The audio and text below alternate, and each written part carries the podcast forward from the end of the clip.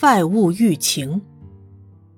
一，偶尔在寂静的夜里，听到邻人饲养的猫在屋顶上为情欲追逐，互相惨烈的嘶叫，让人的汗毛全部为之竖立。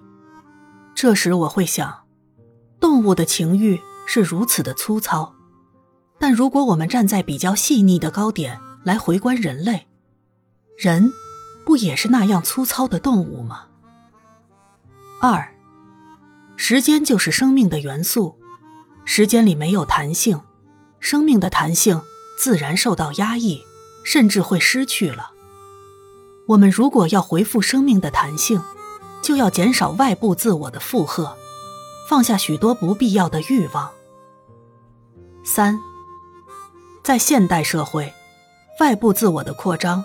常使我们误以为外部的自我才是重要的，反而失去对内在的自我的体验与观察。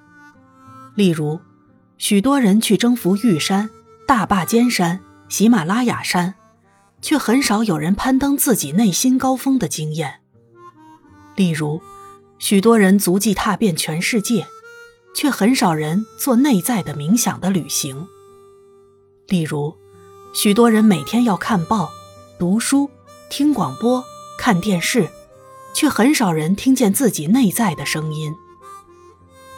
四，一个人对于苦乐的看法，并不是一定，也不是永久的。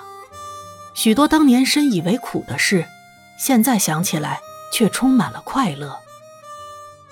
五，凡是无形的事物，就不能用有形的标准来衡量，像友谊。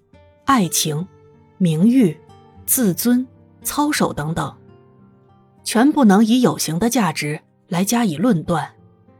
如果要用有形来买无形，都是有罪的。六，如果我们送人一颗钻石，里面的情感就不易纯粹，因为没有人会白送人钻石的。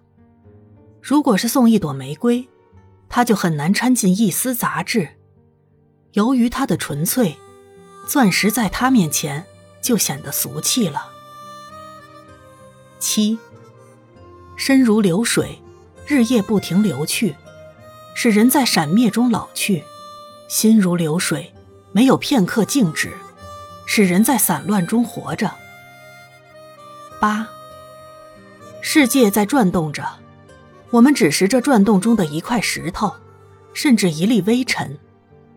可悲的不在于时空的辽远与世界的宽阔，而是我们的渺小与幽微。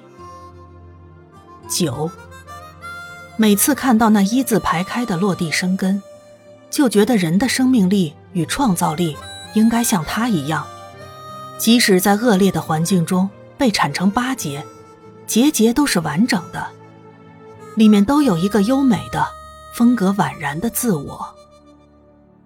十，紫茉莉是我童年里很重要的一种花卉，因此我在花盆里种了一棵。它长得很好，可惜在都市里，它恐怕因为看不见田野上黄昏的好景，几乎整日都开放着。在我盆里的紫茉莉，可能经过市井的无情洗礼，已经忘记了它祖先对黄昏彩霞的选择了。我每天看到自己种植的紫茉莉，都悲哀的想着，不仅是都市的人们容易遗失自己的心，连植物的心，也在不知不觉中迷失了。